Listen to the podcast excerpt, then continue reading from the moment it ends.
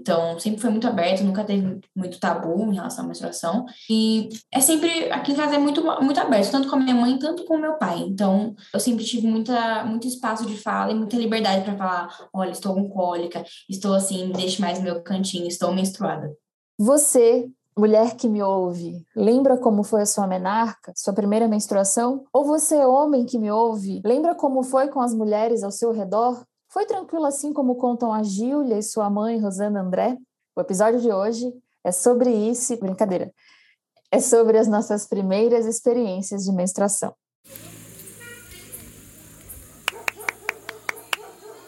Eu sou Mayara Penina e este é o Conversa de Portão, um podcast produzido pelo Nós Mulheres da Periferia em parceria com o UOL Plural, um projeto colaborativo do UOL com coletivos e veículos independentes. Semanalmente, nós ouvimos a história, opinião ou análise de mulheres sobre assuntos que são importantes para nós. Se os sentimentos que você lembra da sua primeira menstruação são medo e vergonha, você não está sozinha. A primeira menstruação é um grande marco na vida da menina, pois é um sinal da natureza que tem uma nova fase chegando, né?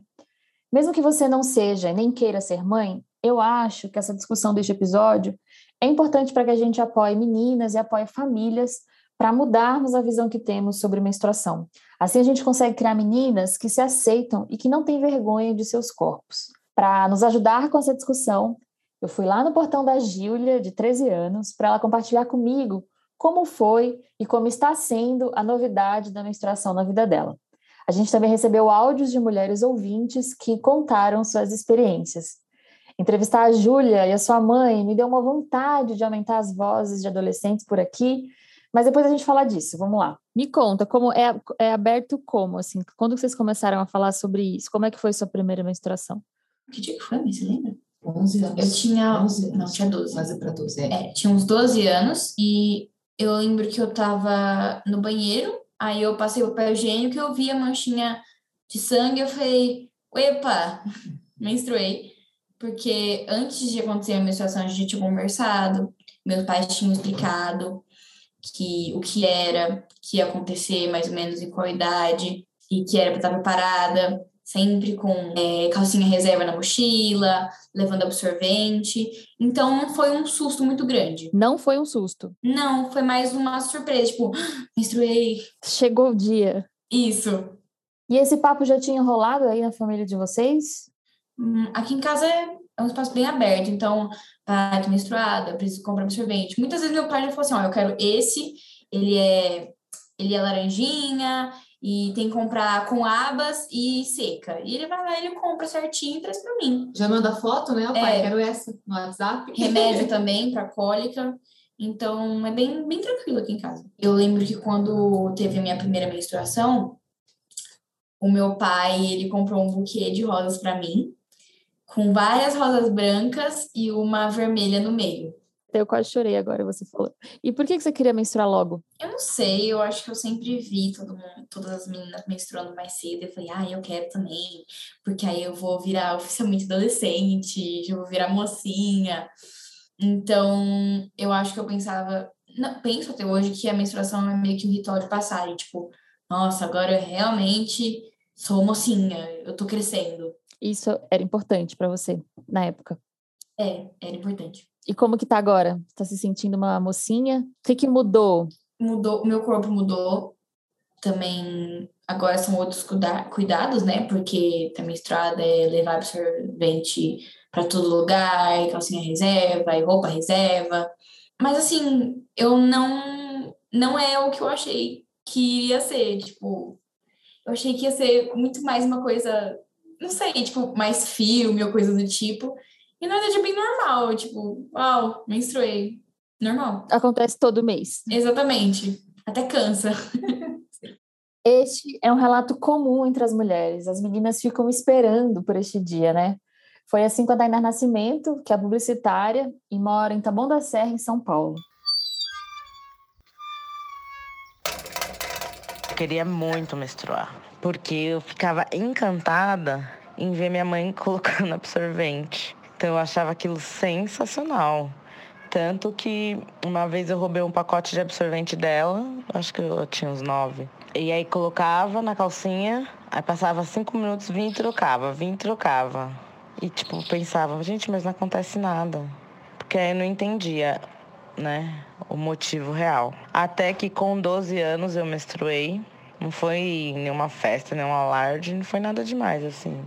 Eu chamei minha mãe, falei, eu acho que eu menstruei. Aí ela viu, aí foi, me levou um absorvente e me explicou, né, como usar os dias.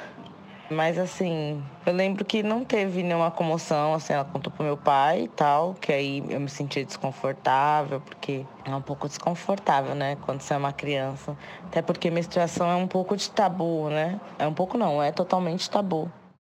A Tawara Oliveira, de 31 anos, mandou um áudio lá de Cotia, região metropolitana de São Paulo, contando que, na casa dela, seu pai assim como o da Gília, teve uma participação muito importante nesse processo.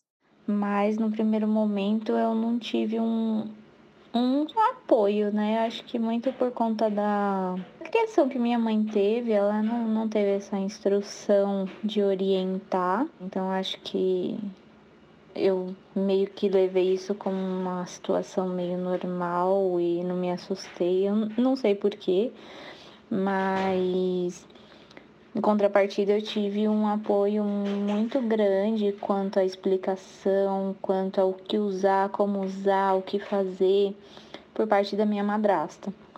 Ela me ensinou é, como colocar no calendário que tinha que anotar to toda vez que descia, todos os dias que eu ficava menstruada, pra gente ter um controle. Quando ia em ginecologista, tinha que passar todas essas datas e isso eu faço até hoje. E aí, quanto a anticoncepcional também, quem me ajudou muito, me apoiou muito, me levou em médico, essas coisas, foi meu pai, pelo incrível que pareça. É até espantoso às vezes ouvir, nossa, o, o seu pai que te levou no ginecologista? Sim, meu pai.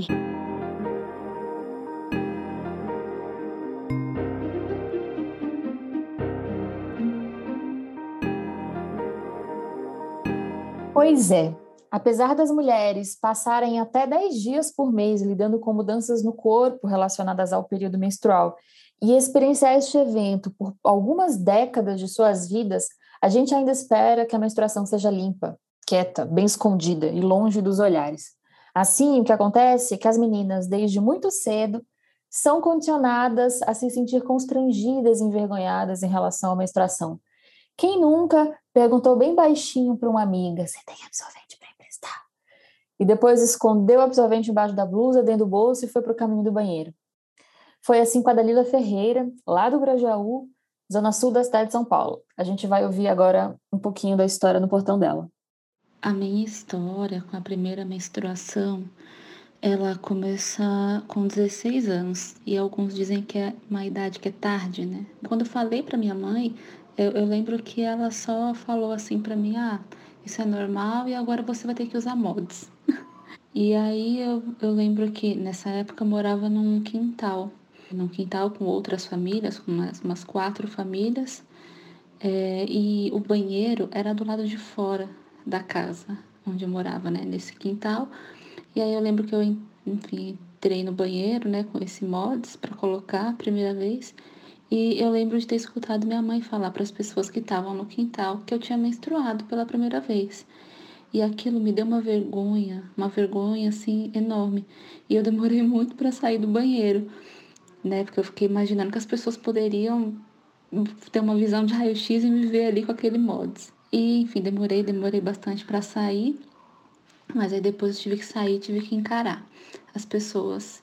É, mas antes eu até ficava meio que olhando pelas frechas, né, do, do banheiro, assim, que era uma porta de madeira, para ver se tinha alguém ainda lá no quintal. E para minha surpresa, tinha, né? Tinha homens e mulheres, as pessoas que moravam lá. Algumas delas estavam no quintal ainda.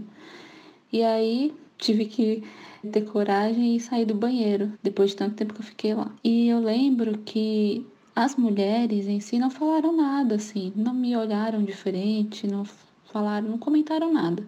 Os homens, pelo contrário, assim, fizeram piadas sem graça, é, ficaram me olhando diferente. É, eu senti assim aquela aquela náusea, aquele enjoo esquisito, sabe? É, enfim, pelas piadas, pelos olhares. E eu lembro que depois disso, por essa situação, toda vez que eu tinha que trocar o modo, seja é, na minha própria casa ou até mesmo na escola, eu lembro que eu escondia assim as sete chaves dele para ninguém ver o que eu estava indo fazer de tanta vergonha que eu acabei ficando, né, por causa dessa situação, dessa primeira situação. Agora a gente vai ouvir a Helena Abdushi. Ela mora em Santos, em São Paulo, e também viveu essa experiência rodeada de mulheres.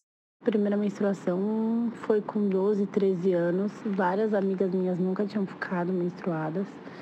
Mas eu tinha primas um pouquinho mais velhas que já estavam, né? já, já estavam há um tempo. E aí eu nunca vou esquecer, eu estava no sítio do meu tio, é, com a minha prima e umas amigas. E aí na hora de tomar banho, na hora que eu fui tirar minha calcinha, tudo vermelho, assim. Meu, na hora eu nem me toquei. Na hora eu fiquei em estado de choque, comecei a gritar, mãe! E aí eu vi que realmente ia ficar menstruada, mas a primeira impressão foi bem complicada, né? E aí tava minha prima e tal, minhas amigas. Tipo, algumas tinham ficado, outras não. Então foi mó. No começo meio constrangido, né? Aí depois já passou e é aquela coisa, nossa, virei mulher.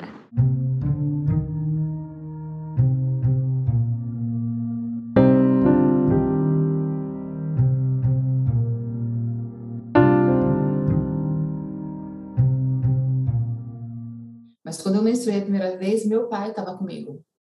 Então eu cheguei e ele falou assim, pai, então virei mocinha. Nessa época eu falava assim, né? Eu fiquei mocinha e agora eu preciso de dinheiro para comprar absorvente. Mas assim, vermelha inteira, toda né, com vergonha, minha mãe não tava, né? Mas assim, para ele foi super tranquilo. Meu pai sempre foi muito próximo também de nós, né? Então ele deu dinheiro, e todo mês ele falava assim, ó, quando chegar o tempo, me fala que eu te dou dinheiro que você compra do que você precisa, né? Eu escolhi este trecho da fala da Rosana André, a mãe da Júlia, para falar sobre um termo relativamente recente no debate público, que é a pobreza menstrual. De acordo com o estudo Pobreza Menstrual no Brasil, Desigualdades e Violações de Direitos, publicado este ano, 713 mil meninas vivem sem acesso ao banheiro ou chuveiro em suas casas, e mais de 4 milhões não têm acesso a itens mínimos de cuidados menstruais nas escolas. Chamado de pobreza menstrual, esse fenômeno é afetado por outras variáveis que envolvem desigualdade racial, social e de renda. Uma família com maior situação de vulnerabilidade e renda menor tende a dedicar uma fração menor do seu orçamento para itens de higiene pessoal, uma vez que a prioridade é a alimentação.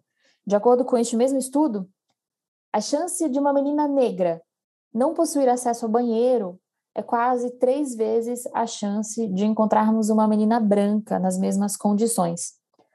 A dificuldade de acessar esses serviços e a pobreza menstrual podem ser fatores de estigma e discriminação, o que leva muitas vezes à evasão escolar. Dados da ONU dizem que no Brasil e no mundo, uma em cada dez meninas falta às aulas durante o período menstrual. E no Brasil, esse número é ainda maior uma em cada quatro estudantes já deixou de ir à escola por não ter absorvente.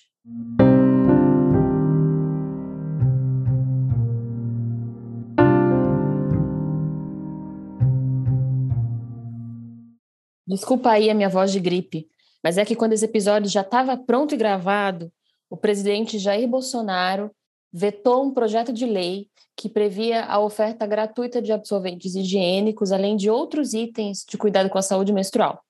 O projeto, que foi aprovado pelo Congresso em setembro, previa que os itens seriam entregues a estudantes de escolas públicas, pessoas em situação de rua, pessoas em situação de cárcere e outros grupos.